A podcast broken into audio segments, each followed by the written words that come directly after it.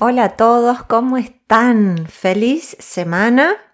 Es una semana muy especial. El domingo pasado fue el día de San Valentín, el día del amor o el día de los enamorados. A mí me gusta más pensarlo como el día del amor en general. Pero es cierto que el blog y el podcast de esta semana va a estar enfocado en el amor de pareja. Y la pregunta un poco es si existe el amor de pareja ideal. A mí es un tema que me consultan muchísimo mujeres y hombres que me dicen que ya sus parejas no les divierte, que no saben si están en el lugar correcto, que no saben qué hacer para, para satisfacer lo que les exige el compañero o la compañera. En fin, es un tema que, que creo que nos va a tocar a todos de cerca que todos hemos estado en alguna crisis eh, de amor en algún momento y, en otros con muchas mariposas y, y, excitación en la panza. En fin, entonces la idea es un poquito analizar esto. Antes de seguir adelante, como siempre digo, van a tener el blog escrito, con lo cual si hay algo que se les está pasando mientras me oyen, tienen siempre la posibilidad de volver al formato escrito o a volver a escuchar este, este podcast. Entonces, a ver, pensemos juntos. ¿Hay recetas para que funcionen las parejas? Vieron que hay artículos que dicen cuatro pasos para tener la pareja ideal o para estar on fire, así excitados todo el tiempo en la relación. Y también nos puede pasar que uno mira a otras parejas y dice, ¿cómo hacen? Esas parejas que parece que tuvieran una sensación de pasión desenfrenada, que se divierten, que encima parece que se apoyan en todo, que, que se toleran todo el tiempo. ¿Cómo hacen? Porque uno de afuera ve y tiende a idealizar, ¿verdad? Entonces también esa es la tercera pregunta que les hago. ¿Es así como lo perciben? ¿Es, ¿Es así como piensan de que lo perfecto está fuera de ustedes? ¿O realmente es una ilusión óptica, ¿no es cierto? Bueno, vamos a, dedicarle un poquito a todo esto. A mí la verdad que estas fechas, si bien es lindo que, se celebre el amor, por supuesto, y también es precioso que si uno está en una relación de pareja, venga el compañero o la compañera y nos regale un ramo de flores, claro que sí, es precioso, pero me, me siento un poco renegada cuando aparecen estas fechas, ¿no? Que, que terminan siendo un poco comerciales, porque todo el mundo sale a comprar eh, flores, chocolates, el libro, o se, van o se va todo el mundo a comer con su pareja. Y está bien, porque a lo mejor es la excusa perfecta para hacer algo que no se hace en todo el año.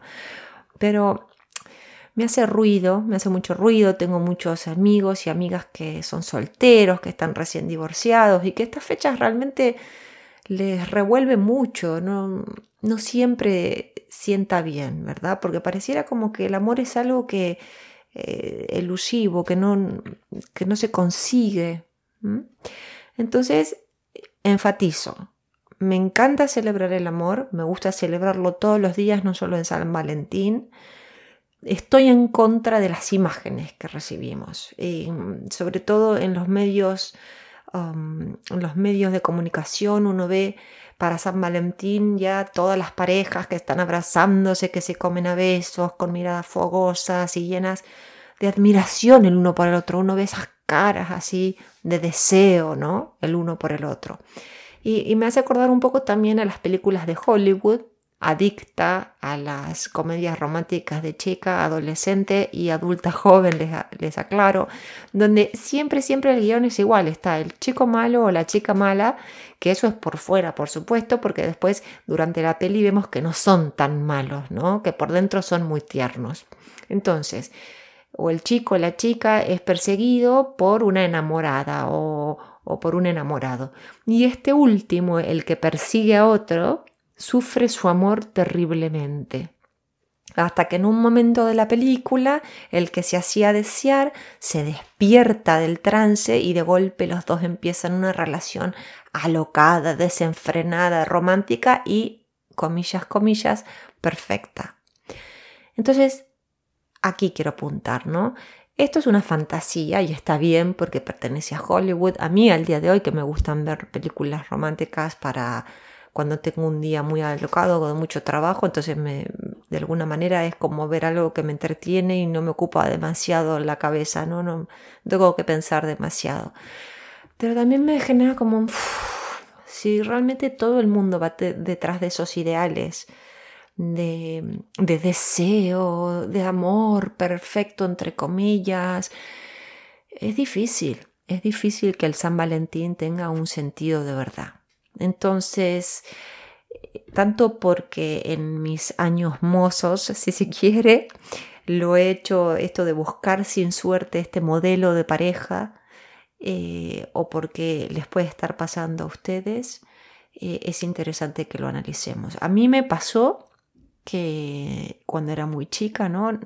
Empecé a tener mi primer novio a los 16, pero a todas las relaciones que tenía, ¿no? Empezaba siempre con estas mariposas en la panza, esta sensación de, ay, qué emoción, qué increíble, que la otra persona es perfecta y demás y demás, como lo que pasa en Hollywood, ¿así?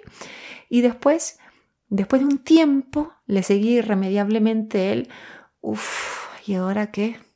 Transcurrió el tiempo y ya no es lo mismo. Entonces quiere decir que algo anda mal porque si yo veo afuera y todas las parejas que andan bien se desean, se miran, se quieren abrazar, eh, acostar eh, juntos, eh, quieren divertirse, tirarse de un parapente juntos, no sé, todas esas cosas que uno ve. Entonces quiere decir que yo que estoy aburrida o que no tengo más las mariposas que tenía, estoy mal. Estoy mal, esto no anda bien, me tengo que separar. Eso es lo que me preocupa, el tema de la pareja, comillas, ideal. Y cierro la comilla. Que nos tiene que gustar, nos tiene que satisfacer y nos tiene que completar. Ese tema es perverso y oyeron bien, es una palabra fuerte, pero es real, es perverso porque el mensaje que nos vende buena parte del cine, de la música, la literatura, la TV y la cultura occidental en general es triste, porque nos pone en un lugar de espera, de que el otro me dé lo que a mí me falta, ¿verdad? Y realmente yo escucho con tristeza muchas veces amigos y a clientes que me dicen, me quiero diversiar, ya no me hace ilusión. Eso es muy común últimamente. No lo aguanto, me aburre. O nos vamos a separar porque ya no nos necesitamos. Ojo que yo estuve en ese lugar, yo dije algunas de esas cosas y sé perfectamente a qué se refieren mis allegados y mis clientes. Y ojo que de ninguna manera estoy validando parejas que siguen a pesar de haber banderas rojas, porque las banderas rojas que apuntan a la separación existen. ¿Y cuáles son esas banderas rojas? Las adicciones, los abusos, los desórdenes de personalidad y las diferencias irreconciliables de valores. Eso sí, ahí sí hay que cortar. Yo en este blog, en este podcast, me quiero referir a las parejas sanas que pasado un tiempo se sienten perplejos ante el síndrome de ya no y que cada uno complete. Ya no me emociona, ya no me excita, ya no me divierte. Que cada uno lo complete con, con lo que siente. Me refiero a dos seres que se aman, pero que quieren tirar la toalla porque les dijeron que así como están, están fallados. Cuando en realidad solo necesitan trabajar sobre sí mismos y juntos con ayuda profesional. Esto está muy bueno, a mí me lo enseñaron una vez y me encantó. Cuando uno señala a otro, hay dos dedos apuntando a la otra persona y tres dirigidos a uno mismo. Qué buena esa imagen, ¿verdad? Porque nos hace hacer cargo. ¿Qué es lo que esos dedos que apuntan a mí me quieren revelar? Porque la mayor parte del tiempo le exigimos al otro lo que carecemos nosotros mismos. Ya no me hace reír. Pero ¿cómo va tu sentido del humano estos días? Ya no lo deseo. Pero, ¿cómo va la relación con tu propio cuerpo y tu sensualidad? Ya no me da alegría, pero ¿cómo vas tú con tu estado de ánimo? Es decir, demandamos mucho a nuestro, nuestro, nuestra compañera, compañero. y nos quedamos ahí en la posición de mm, debilucha o debilucho, por así decir, que nos tienen que dar todo lo que, lo que me falta. Si no me lo dan, no lo quiero más, lo descarto. Y sin embargo es nosotros, nosotros tenemos que despertarnos y aludir a la parte más despierta nuestra. Y cuando realmente nos empezamos a hacer cargo y nos nutrimos, cuando nos sentimos enamorados sanamente de nosotros mismos, es muchísimo más fácil poner las necesidades de nuestra pareja primero. Cuando nos sentimos completas, sexy, divertidos, realizadas, inspirados. Podemos ofrecerle a la persona amada nuestra presencia más sincera, podemos escucharla sin juzgar, podemos darlo todo para que sea feliz, porque estamos completos, porque no estamos incompletos, porque lo tenemos todo y en este camino dejarnos acompañar por el ser amado. Solo hay que querer aprender a amar, porque amar es un arte como ya nos convidaba Eric Fromm. Es interesante. No podemos negar que el tiempo nos pone más críticos lo reconozco. Vemos los defectos del otro magnificados y deformados como en esos espejos de los parques para niños. ¿Vieron esos espejos cuando uno va a los parques estos de diversiones que uno se acerca y son y, deforman, son como espejos deformantes? Bueno, vemos al compañero o a la compañera como por ese espejo y le vemos los defectos deformados completamente. Pongámonos en contacto con esa realidad. Sepamos que después de un tiempo siempre nos vamos a poner más críticos. Siempre. Y hablemos con respeto. Reinventémonos con nuestro compañero, con nuestra compañera, honrando el amor que nos une. Hay otras veces que le tenemos terror a entregarnos a otra persona. Esto puede pasar completamente inconsciente, pero tanto porque ya nos lastimaron antes y nos protegemos así, o porque tenemos pánico a que nos vean tal cual somos, erigimos unas paredes amuralladas donde al otro se le hace imposible entrar. Y la realidad es que hay que ser valiente en el amor. Hay que animarse a mostrarse vulnerable una y otra vez. Hay que confiar para volver a empezar con un compañero o una compañera nueva. Hay que sanar mucho la autoestima, eso es fundamental. Tengo que sanar mi autoestima para poder desnudar mi alma. A mí esto me pasó con cada una de mis parejas, inclusive con mi esposo. En ese momento éramos novios, con mucha guía profesional, aprendí que mis miedos nada tenían que ver con él, que yo proyectaba en él cuando en realidad mis miedos tenían que ver conmigo. Fui descubriendo tantas cosas que me costaba mostrarme a mí en mi forma más íntima. Y ojo que no me refiero a lo sexual porque eso era lo más fácil, sino a mí despojada de todo, ¿verdad? Y, y, por suerte para los dos, también reconozco que lo conocí en una etapa más madura emocionalmente, más fuerte, con ganas de sanarme, y donde tanto él como yo habíamos sufrido en relaciones anteriores y por eso elegimos crear un contenedor paciente y amoroso para el oleaje de emociones fuertes que se iban a avecinar y que aún lo hacen, porque no tenemos nada resuelto. Por eso quiero dejar bien en claro aquí que de ninguna manera con mi marido lo tenemos todo resuelto. Para nada. Hemos tenido muchísimos desencuentros, desengaños, peleas y caídas, pero lo que nos ayudó a crecer es tener siempre presente que nos amamos. ¿Que había mucho que trabajar? Sí. ¿Que los dos deseábamos reparar, curar y aprender? También. La comunicación honesta desde el corazón, sin tiempos y sin apuro, y considerada ha sido primordial para que funcione nuestra pareja. ¿Y saben qué ingrediente más? El perdón. El perdón. Poder ver al otro sinceramente arrepentido, sea él o yo, porque los dos hemos metido la pata y los dos hemos podido hablar y nos hemos podido perdonar. Eso ha sido un catalítico gigantesco para disculparnos, para dar vuelta de página y seguir de la mano con ese aprendizaje nuevo, sin perder de vista lo que pasó, sin darnos por sentado y teniendo muy en cuenta los sentimientos del uno y del otro.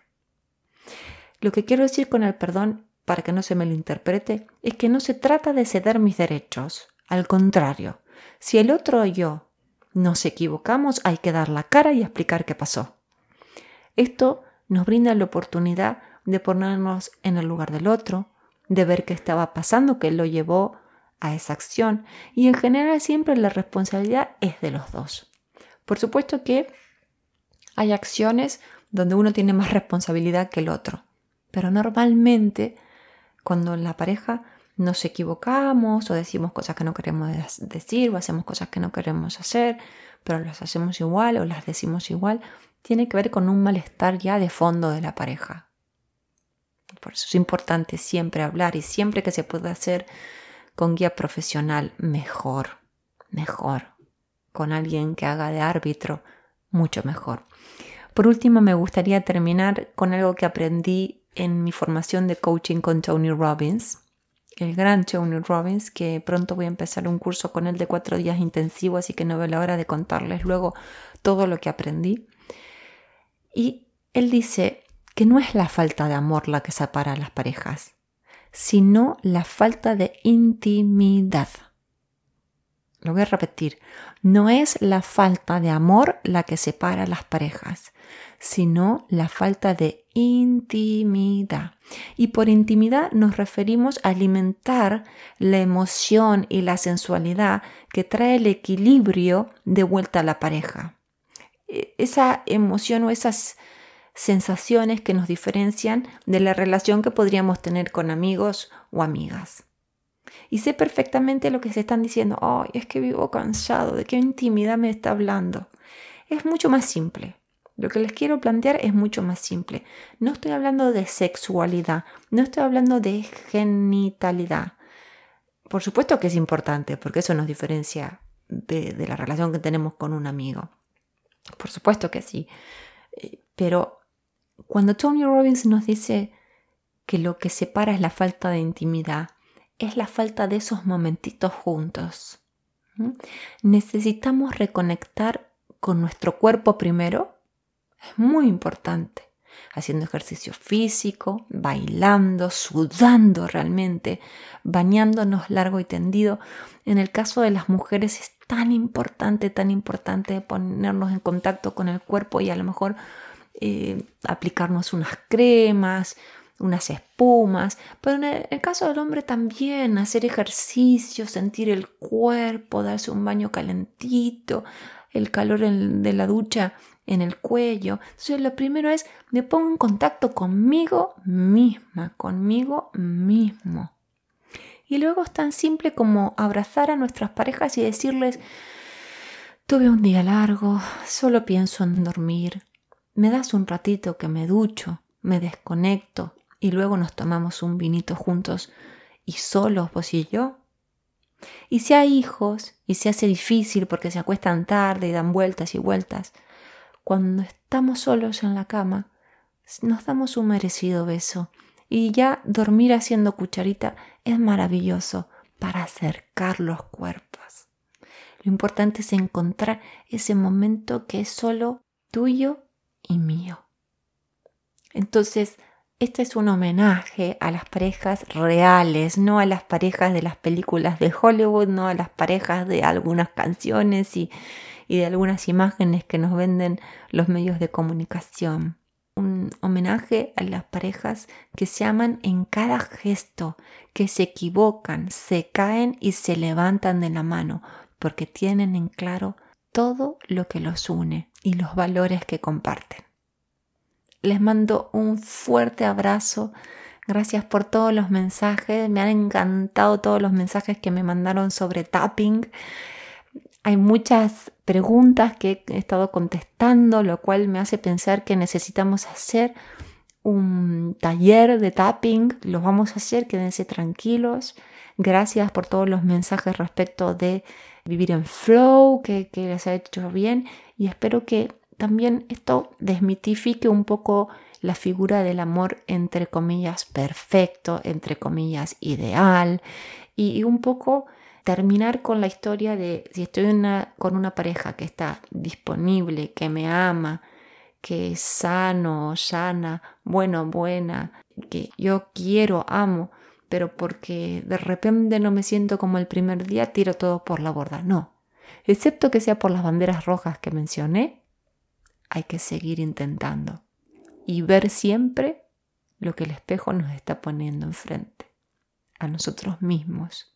Enamorarnos primero de nosotros, conectar primero con nuestro cuerpo, con nuestro sentido del humor y con todo lo que fui mencionando. Les mando un beso. Gracias por estar. Hasta la semana que viene.